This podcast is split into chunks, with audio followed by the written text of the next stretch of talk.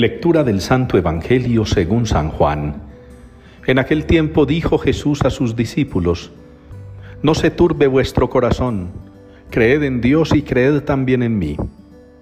En la casa de mi Padre hay muchas moradas, si no os lo habría dicho, porque me voy a prepararos un lugar. Cuando vaya y os prepare un lugar, volveré y os llevaré conmigo, para que donde estoy yo estéis también vosotros y a donde yo voy ya sabéis el camino. Tomás le dice, Señor, no sabemos a dónde vas, ¿cómo podemos saber el camino? Jesús le responde, Yo soy el camino y la verdad y la vida. Nadie va al Padre sino por mí. Si me conocierais a mí, conoceríais también a mi Padre. Ahora ya lo conocéis y lo habéis visto. Felipe le dice, Señor, muéstranos al Padre y nos basta. Jesús le replica, Hace tanto que estoy con vosotros y no me conoces, Felipe. Quien me ha visto a mí ha visto al Padre. ¿Cómo dices tú, muéstranos al Padre? ¿No crees que yo estoy en el Padre y el Padre en mí? Lo que yo os digo no lo hablo por cuenta propia. El Padre que permanece en mí, Él mismo hace las obras. Creedme, yo estoy en el Padre y el Padre en mí. Si no, creed a las obras. En verdad, en verdad os digo, el que cree en mí, también él hará las obras que yo hago y aún mayores, porque yo me voy al Padre. Palabra del Señor. Que tu misericordia, Señor, venga sobre nosotros como lo esperamos de ti. Es la respuesta con la que participamos hoy en la liturgia del Salmo 32. Que tu misericordia, Señor, venga sobre nosotros como lo esperamos de ti. Y sí que necesitamos este salmo hoy. Y sí que nos hace falta este salmo en estos días. Y sí que es bueno que se los enseñemos a nuestros niños, adolescentes y jóvenes, de esos que todavía quedan, que les gusta rezar, que todavía en su corazón tienen alguna migaja de fe, alguna migaja de sed de Dios, algún poquitico de deseo espiritual. Que la misericordia del Señor venga sobre nosotros. Esperamos su misericordia, porque los tiempos que estamos viviendo y los que van a vivir estos chicos de hoy en día van a ser difíciles, van a ser complejos.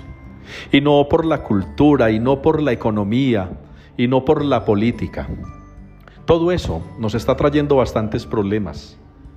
Los reveses culturales, las tergiversaciones de la verdad, la ideologización de todo, la política, sembrando odio, rencor, polarización, la economía aplastando día a día a los más pobres y se quejan los de las clases medias y altas.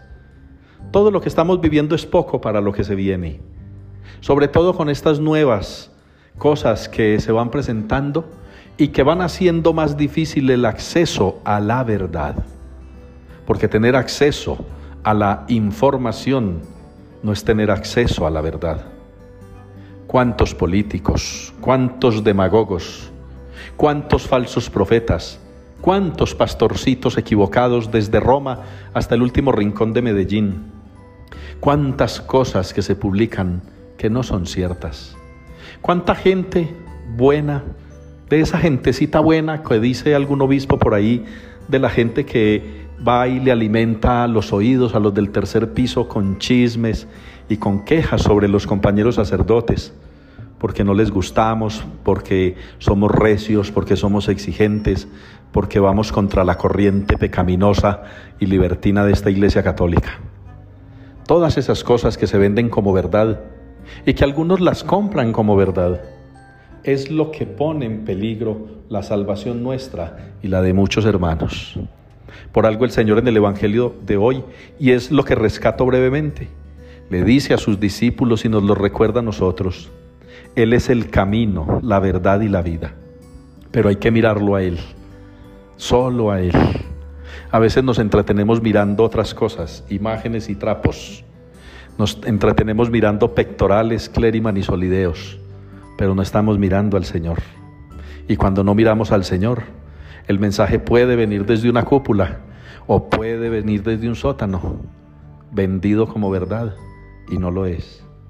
si no ponemos nuestra fe en el Señor, si no creemos profundamente en Él, si no creemos que Él ha venido del Padre y lo que nos enseña es del Padre, pues tengámonos fino, porque lo que se viene no es fácil.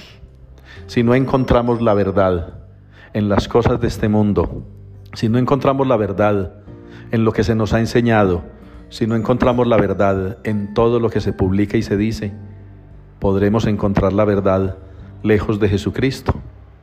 Que el Señor tenga misericordia de nosotros como lo esperamos de Él y que ustedes y yo procuremos mantener la fe firme en el Señor y enseñársela a estas generaciones que cada vez la tendrán más difícil para encontrar el camino, la verdad y la vida, porque ya no creen en el Señor.